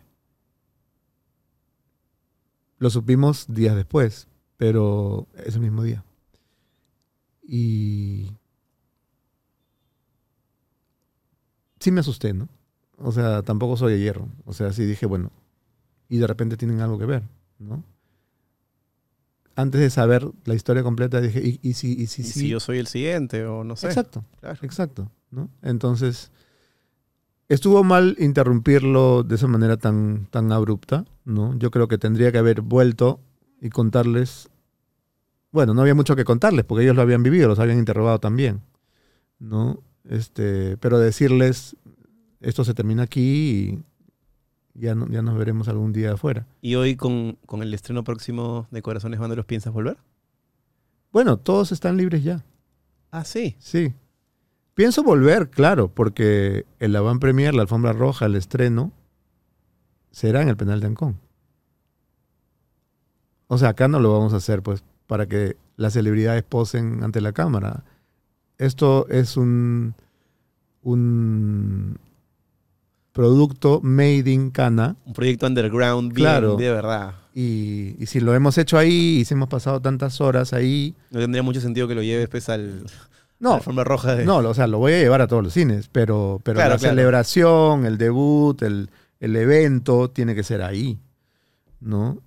Yo tengo más, si sumo todas las horas que he estado en el taller, probablemente tengo más tiempo de cárcel que muchos políticos. ¿no? Porque, claro, he estado, he estado un montón Con de... todos los presidentes que, claro, que tenemos he guardados, estado además. He, estado un montón de tiempo preso, pero voluntariamente, ¿no? Y, y voluntariamente y, y también te diría jubilosamente, porque en, en poca- en pocos momentos de mi vida me he sentido más... Sentido de pertenencia. No, no me siento un delincuente. Pero, No me pero, refería a eso. pero- Me refería a no la de sensación de estar pero sí de, sí de, de tener un, de tener al- a- hacer algo que realmente te llene, ¿no? Claro. Porque este es el momento en el cual yo estaba haciendo la temporada 55 del Valor de la Verdad Y ya era, era un, pro- Harto. un programa que lo hacía en piloto automático. Obvio. O sea, lo hacía dormido. ¿no? No, me, no me generaba ningún esfuerzo, ningún desafío. Y tampoco ningún dividendo este, Y las historias se repetían un poco. espiritual, ¿no? digamos, ¿no? O sea- al final era como bien, estás estirando el chicle para que... Sí, claro, claro, totalmente. Pero, pero este. La razón por la que fui fue esa, ¿no? Entonces, lo subrayo porque leo comentarios en las redes que dicen, ah, ya se quiere hacer el buenito, ya, el nuevo padre Omar, ¿no? ¿No? La madre Teresa. Quiere limpiar su imagen. Sí, la madre Teresa de Calcuta. Y yo no fui a ayudar a nadie, yo fui ahí por mí, no por ellos. O sea, yo fui ahí a, a hacer algo que me, que me haga sentir eh, vivo, a mí. Y Entonces, eso no sé si es generosidad o egoísmo. Está entre los dos. Yo creo que sí, están entre los dos. Y la gente que pague su entrada y vaya al cine, ¿qué va a ver? ¿Va a ver una película con... ¿Es, es una ficción? ¿Es una realidad? No, no es una ficción. No es una ficción. En, las, en los avisos que van a, se van a instalar en las pantallas de video, en las calles, lo que dice es, su cárcel es real. Interprétalo como quieras. Porque todo lo que van a ver en, en- en la pantalla es real. Todo. No hay, no, hay una actuación, no hay una representación. Y aún no hay- así se ve un arco de personajes de crecimiento, imagino, y de desarrollo narrativo para poder fomentar una película. Sí, pues porque ah, la cámara ha estado prendida durante tantísimo tiempo que es, que es o sea, el verdadero reality. O sea, no, acá no, no hay necesidad de hacer la casa de los famosos ni nada, ¿no? Ni de exigirles que se queden encerrados porque ya lo están. Entonces, yo creo que la gente se va a conmover, se va a sorprender, se va a indignar, se va a asustar, ¿no? Pero todo lo que ves en la pantalla es la vida. O sea, es la vida transcurriendo delante de una cámara encarcelada, ¿no? La cámara se fue presa, como se fueron presas las máquinas de escribir que me donaron algunos periódicos para poder hacer una redacción dentro del penal, que la hicimos. Y tenían que ser máquinas de escribir porque obviamente no puedes meter computadoras al penal, porque se supone que no deben tener internet. Entonces, este, escribimos old school en máquinas de escribir. En una Remington, así. Sí, claro, claro, claro. Y era de nuevo maravilloso escuchar esa música de, de metralletas que tenían las redacciones en, en mis tiempos, porque yo todavía llegué a, a trabajar con máquina de escribir. Entonces, este. Sí, yo creo que la gente que, que, que me odia tiene que ir a verla para poderme insultar mejor. Y la gente que me quiere me va a querer un poquito más. ¿Nunca has sufrido de ansiedad o algo así? o sea, Bueno, la ansiedad me ha hecho gordo, ¿no? La ansiedad, la ansiedad oral, que la puedes resolver de diversas maneras, pero a estas alturas la resolvía comiendo. Este, vine de México, dicho sea paso, con 15 kilos más de lo que tengo ahora. Este, también me tengo que jactar un poquito porque me ha costado mi chamba. imagino. Sí, este. Caminar y cerrar el hocico, básicamente. Básicamente cerrar el hocico. Este, México engorda porque te alimentan de maíz, ¿no? Como a, un, como a una gallina. Correcto. Entonces, este. No hay proteína, sino que hay por mucho que. ricas. No, hay proteína, claro, pero Claro. dentro de la tortilla. Sí, así es. Este, por mucho que yo, yo cocino y trataba de hacer mercado y cocinar, que era siempre más saludable que comer en, la- en el, en el este, changarrito de la esquina, eh, la comida mexicana es fabulosa, pues. O sea, nosotros nos creemos que somos lo- lo- los, los bravos, pero la comida mexicana es Está nivel. también. Está a nivel, está a nivel. Y tiene una variedad alucinante. O sea, tú viajas por México y cada, cada región tiene su propia, su propia cocina, ¿no? Entonces, si vas a Oaxaca es otro país, Así la es. comida es totalmente diferente. San Miguel de Allende. Sí, claro, totalmente Eh, distinto. Hay algo que noto en ti, no sé si tú me lo corregirás. Eh, creo que has encontrado en Willax estabilidad. Eh, que no sé si sea una característica o un adjetivo que te haya acompañado alrededor de tu vida. Ya es la primera vez que lo escucho. ¿Qué te ha dado Willax? Asociado a mí. Sí, sí. Suena, suena lógico. ¿Qué te ha dado Willax que te ha dado este espacio estable? eh, un espacio tan, tan criticado, acusado de ser muy conservador, eh, acusado de ser pues, ultraderechista. eh, no sé, ¿qué, qué es lo que te ha dado que, que has sentido como tu casa? Libertad. En ningún canal he sido más libre que en Willax. Y la gente puede decir que es ultraconservador, derecha bruta de chorada, ¿no? Este, fan de Bukele, ¿no? Pero yo creo que lo bueno de Willax es que no tiene línea editorial. No hay nada que nos una a Milagros Leiva, a Philip Butters y a mí. Nada. Últimamente más, creo, ¿no? No, nada, nada. No tenemos nada en común. Y, y eso es lo bueno. Porque eso, eso finalmente es la democracia. ¿No? Sí, claro. Entonces, a veces uno se queja de los efectos secundarios de la democracia.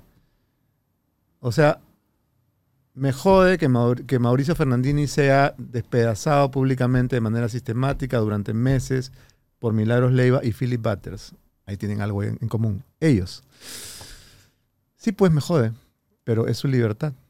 Ellos sabrán por qué lo hacen o por quién lo hacen.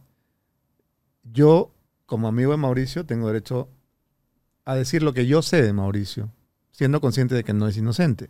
Eso, eso te iba a decir, ¿no? No. Porque, claro, tampoco por más de que sea tu amigo, no se puede negar lo innegable. No, no, no, no, y no lo he negado. Pero si tú tienes un amigo de 30 años y tu amigo mata a alguien, Sigue siendo tu amigo. en ese momento no te mató a ti. Y entonces tú tienes un amigo que ha matado a alguien, pero sigue siendo tu amigo. Correcto. O sea, tú no puedes borrar un- una parte Hay de que, tu ver, vida. hay que ver cómo trabajar con eso para ayudarlo y a la vez, en tu caso debe ser más difícil siendo periodista, tampoco poder poner una cortina como si esto no hubiera sucedido. No, No, O en absoluto. Es muy complicado. En absoluto. Pero la pregunta iba a qué, qué cosa tiene Willax. Libertad, Yo creo que tiene un, tiene un auténtico respeto por la libertad de los periodistas. Y eso no tiene precio. O sea, en Willax no ganó lo que ganaba en los, en los años de gloria. Ay, no, ya me quedó claro esos, esos sueldos gruesos. no ni- ganó ni la, ni la décima parte de lo que ganaba en los días de gloria. Pero no importa, porque hay, hay, hay cosas mucho más importantes que la plata. Lo que me lleva a mi siguiente pregunta. Eh, tú una vez dijiste, creo que estabas peleándote con otro periodista. Qué Eh, raro. sí, ¿Cuándo qué pasó eso? No, no recuerdo. Como, como que en los momentos en los que no has tenido tele te has sentido menos eh, y como que le pegaste al periodista porque trabajaba en, redes sociales, en YouTube, nos cayó a los youtubers gratuitamente. Y yo quería saber si en verdad tú sientes que en estos tiempos, 2023, estar en un programa de televisión te da un peso que no te da tener una tribuna como la que puedes tener en YouTube o en una red social, siempre y cuando tengas una audiencia acorde. ¿Tú sientes que todavía la tele es este, este espacio como maravilloso de luces y de gente que camina casi como si estuviera Nunca he pensado levitando? que sea maravilloso. Esa Pero es claro, una- entiendes a lo que voy, es una ¿no? impresión tuya. No, la televisión es maravillosa. Es, es- es una olla de, Pero dijiste algo es así. una olla de alacranes. Como que la tele... te- Pero es el, es, el, es el medio rey todavía. Tú todavía lo sientes así. Sí, no, creo que lo sigue siendo. Sí, sí, sí, claro. Pero no lo dije por despreciar al, al- a los programas de, de internet. A Probablemente nosotros, lo, a le- lo dije por pegarle a Cifuentes, Sí, sí, sí, que es tal cual. totalmente diferente.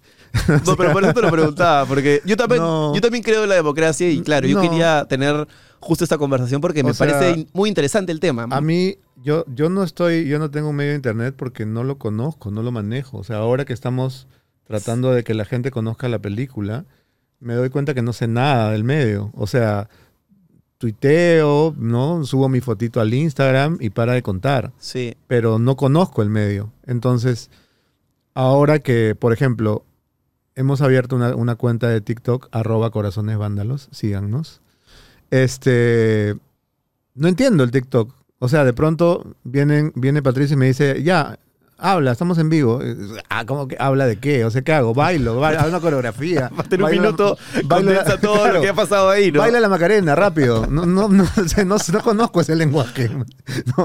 Pero de pronto pasa que un, un, un video que en televisión sería absolutamente intrascendente y que no, no se nos ocurriría poner, en TikTok tiene 100.000 vistas. Qué no entiendo. Qué gente, ¿no? No entiendo. Entonces, a ver, ¿qué estoy haciendo? Estoy repartiendo volantes para que la gente en un mall sepa que hay la película. Entonces, Beto Ortiz reparte cuatro volantes, 100.000 vistas. Viral. ¿No? Y de pronto, claro, si me pongo a hablar, no me ve ni Cristo. Entonces, Es que hay algo en internet, justamente cuando yo decía, claro, yo, yo lo tomaba como seguramente es porque está en una rencilla, qué sé yo. Y, y de hecho, cuando me, me me- me propusieron que vengas aquí, yo estaba encantado con la idea porque yo también creo en eso de la, de, la, de la democracia, de que tienes que traer a alguien que piense diferente, Sino que aburrido, pues. sino que Claro, aburrido, claro. así es. Y, y- No, yo, yo creo que en algún momento eh, solamente va a haber internet. O sea, la televisión en algún momento va a morir. ¿tú crees? Yo no creo eso, ¿tú sabes? Yo sí creo, yo, sí creo, pero lo que pasa es que nos han, nos han pronosticado la muerte tantas veces. Claro, es como el No. libro con el Kindle. No se murió cuando No se murió. el libro, cuando llegó el Kindle. O la televisión con el, con el Betamax Así es. primero. Si quieres el la radio, si te con el vas VHS, con el DVD, con Netflix, con la plataforma. Va a morir, va a morir, va a morir. No muere. Yo creo que no va a morir porque creo que la noticia inmediata y en los deportes sobre todo y las noticias van a convivir ahí. Lo que creo que va a morir es la construcción de la audiencia educada para que a las 8 tenga su novela, a las 9 su noticiero y a las 10 su programa magazine. Yo creo que eso sí ya murió. Claro, la gente te ve a la hora que puede Y que le da la gana. y que le provoca. A ti te deben ver un montón en la página de Willax o en los clips. Más que, más que en el vivo, tal vez. sin duda. No, más, claro. Entonces ahí te das cuenta que, que hay una... Claro, o sea, cuando, cuando el canal de, de YouTube de Willax se cae o pasa algo, me llegan cientos de reclamos. ¿Qué ha pasado con el canal? de- No sé, ni me entero que hay un canal de YouTube. y te ves como youtuber en algún momento. Beto Ortiz, youtuber. De viejito. En tu jato hablando de literatura. No, escritores literatura no me ve nadie, ¿no? O sea, habría que hablar otras cosas. Tú quieres que te vean igual, ¿no? Ya a esas alturas yo diría que ya, ya te Pero si no, tanto. ¿para qué? O sea, ¿para qué comunicas si no hay nadie del otro lado? ¿No? O sea, Ah, también hay una construcción de, de audiencia fiel que, no sé, es la pregunta eterna, ¿no? ¿Prefieres que te vean mil super fanáticos o que te vean diez mil que te odian? Me queda claro cuál es tu respuesta. ¿por qué? ¿Pero por qué hay que escoger? ¿Por qué no pueden ser los mil fanáticos y lo- los diez mil que te odian? Pero te encantaría, por ejemplo, que los diez mil esos escuchen literatura y hablen un poco. Por ejemplo, yo tenía un programa... ah, claro, claro. yo tenía un programa en que difundía la literatura y le metía harto chongo, le pedía a mi esposa que me insulte, a él que me joda, porque sentía que era la, la manera de marketear la literatura de una manera divertida. Y, y claro, funcionaba a veces, funcionaba a veces no, pero era como, wow, qué, qué loco que sea tan complicado hablar de algo lo, que sí lo es que divertido. pasa Lo que pasa es que yo creo que también nos dejamos llevar por el prejuicio, ¿no? Los libros son aburridos, va a ser imposible venderle un programa de libros a un canal. Bueno, Pues, es, es imposible. es imposible. Este, Por eso lo hacía pero YouTube, claro, este, ¿y para qué me voy a, me voy a poner esta, este desafío tan agotador, ¿no? Pero si yo he podido convencer a, cuatro, a 40 presos que no habían agarrado un libro en su vida y me decían, no quiero, no me interesa. O sea, ¿Qué te interesa? El, el fútbol. Lee de fútbol. ¿Qué le da Julio Ramón Ribeiro? No, le daba directamente la biografía de Neymar. ¿Quiere fútbol? Lee fútbol, huevón. Ah, que está chévere el libro, ¿ya ves? Eso es O literatura. sea, sí. O sea, ya, de, de- de- de pronto, ya, ¿qué te interesa? Nada. No puede ser que nada. Ya, no, ¿qué te interesa? El sexo. Ya, lee Bukowski. Máquina de follar. Sí. Y a ese, y a ese pata le decimos Bukowski hasta ahora. Ah, sí. Porque se pegó tanto con Bukowski Se que dejó de llamarse José Canales, si nos estás viendo. Dejó de llamarse como se llamaba y se llama Bukowski hasta el día de hoy. ¿No? Porque se volvió un. Bukowski es muy adictivo en una etapa de tu vida o No, en un claro. momento es terriblemente adictivo. La poesía de Bukowski es maravillosa. Sí, también. A mí No. me gusta más su narrativa, pero su, su prosa me parece brutal. Eh, pero la- sobre todo la poesía en inglés. Cuando la lees en inglés no pierde esa... No, claro, pero sí, pues, la poesía no se puede traducir. Así es. Pero para mí ha sido genial llegar a un lugar a tratar de, de- de convencer que lean Paco Yunque este, y terminar discutiendo La Guerra y la Paz, Crimen y Castigo, La Así. Guerra del Fin del Mundo, Wow. este, Cien Años de Soledad. ¿Por qué no? Eh, dos últimas para cerrar. Eh, ¿En qué momento has sido absolutamente feliz? A cada rato, a cada rato. La, la felicidad son chispazos. Correcto, Son momentos. chispazos. Sí. O sea, si tú, si tú te planteas la felicidad como una meta, estás jodido. pues. Jodido. Nunca vas a llegar. Pero ¿recuerdas algún momento en que haya sido como... ¿Qué de puta madre estuvo esto? Pues varios momentos en la película. Hay un momento en, mi, cumpleaños que celebré en el, en, en el, en el penal y los chicos habían preparado una, un show que yo no sabía y me habían compuesto una canción, un- un- una especie de rap. Y lloré como una madre india, pues, ¿no? Pero, pero de felicidad, por supuesto, ¿no? Este, y eso está grabado, desgraciadamente, y está en la película. Pero sí, ese es un momento de dicha, ¿no? O sea, y, y como ese un montón, ¿ah? Un montón. O sea, salir de alta del Rebagliati fue un momento de felicidad, huevón. Hecho. No me morí, qué paja. o sea, ¿qué más, qué más felicidad que Yo, eso? yo leía algunos. Yo estaba medio alejado de Twitter, pero leía algunos mensajes de las cosas que escribía la gente. Y yo decía. Es como cuando lees el mensaje que le ponen al torero que acaba de ser corneado. Ya. Está bien que estés en contra del- de la tauromaquia, pero no le puedes desear el mal a un tipo que acaba de recibir una cornada. Ah, ¿te refieres a los tweets cuando yo estaba enfermo? Sí, y yo decía. Claro, muérete rápido. Mierda, ¿qué? Sí. Y, y que, o sea, por eso es que yo, o sea, lo que tú haces o lo que hacen cuatro, cinco, seis, que yo creo que son además, para bien o para mal, los verdaderos influencers. Yo soy influencer porque, mira, prueba este café, está rico, y Mm. está bien, pero no me creo el cuento. En cambio, no sé si tú, tal vez, Magali en su momento, Gisela, eh, Rodrigo, esos personajes tan que generan tanto en la opinión pública y que casi casi en eso construyen su, su vida, deben tener una vida complicada, dura.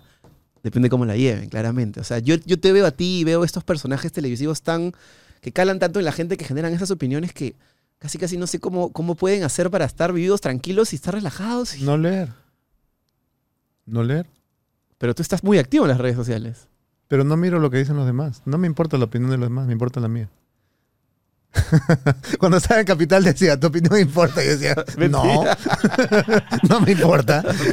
Va a entrar una llamada de un ama de casa de Condevilla. Qué aburrido. o sea, ¿por qué quiero saber la opinión del ama de casa? No me interesa.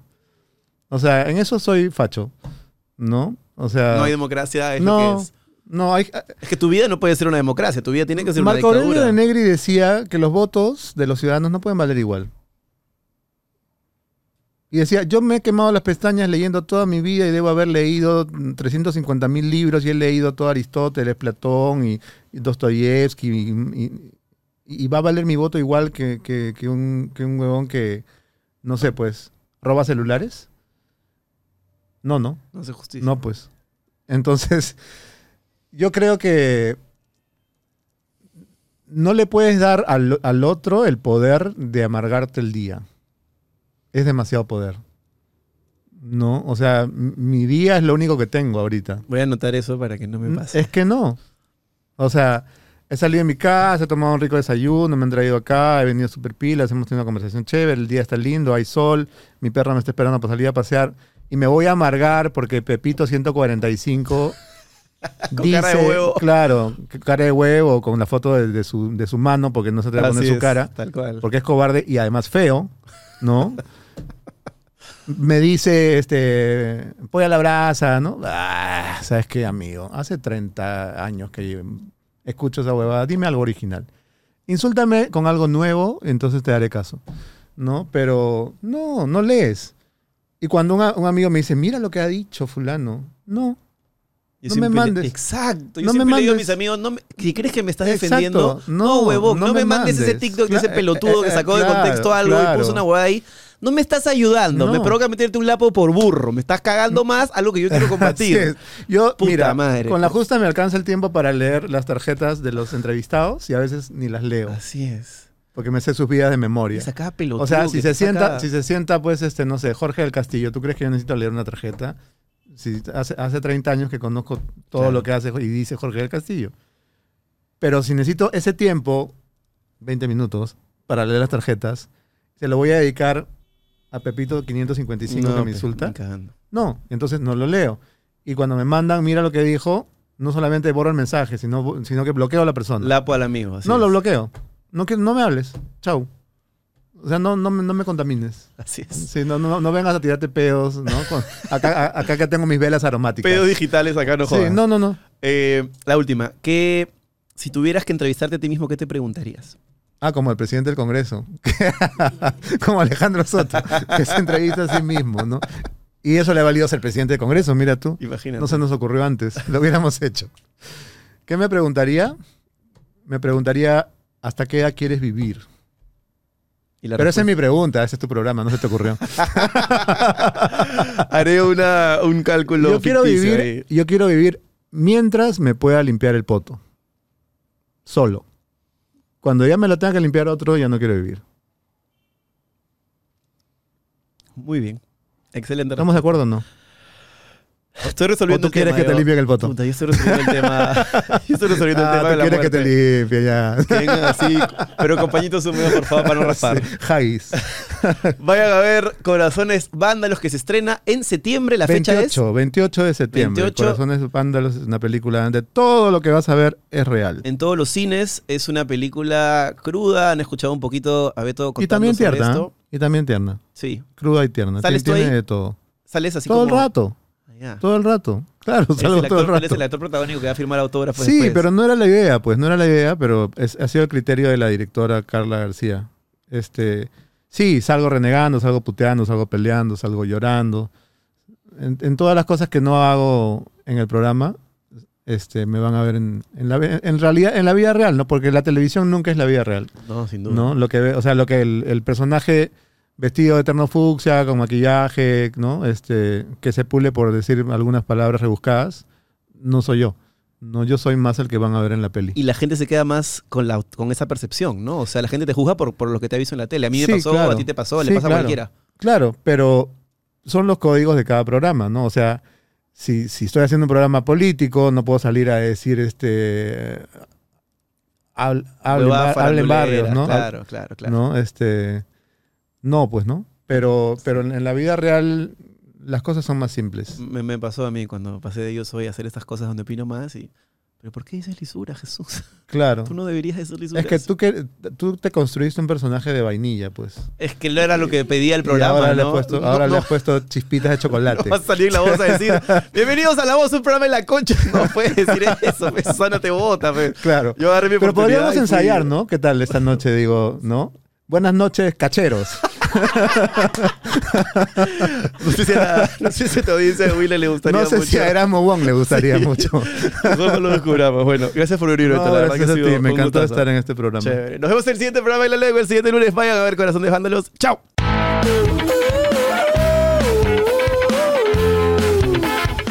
Si te ha gustado esta conversación y quieres ver más, te invito a que te unas a la comunidad premium de la lengua desde 8 soles. Tenemos tres categorías donde hay diferentes beneficios y podrás ver las cosas que no podemos poner en el programa principal con nuestros invitados. Conversaciones increíbles, cosas un poquito fuera del lugar, un poquito subidas de tono que te van a encantar. Es la manera increíble que vas a poder conocer mucho más a la persona que se sienta en esa silla. Además, vas a poder ver el contenido de Pasita, algunos videoblogs, vas a poder ver algunos programas antes que el resto de la gente y muchos otros beneficios depende de la categoría en la que estés. Es una comunidad en la que no nos guardamos nada y estarás apoyando al proyecto para que continúe mucho más. Así que nos vemos en el premium de la lengua. Por esa lengua te la voy a jalar. Escúpelo ya.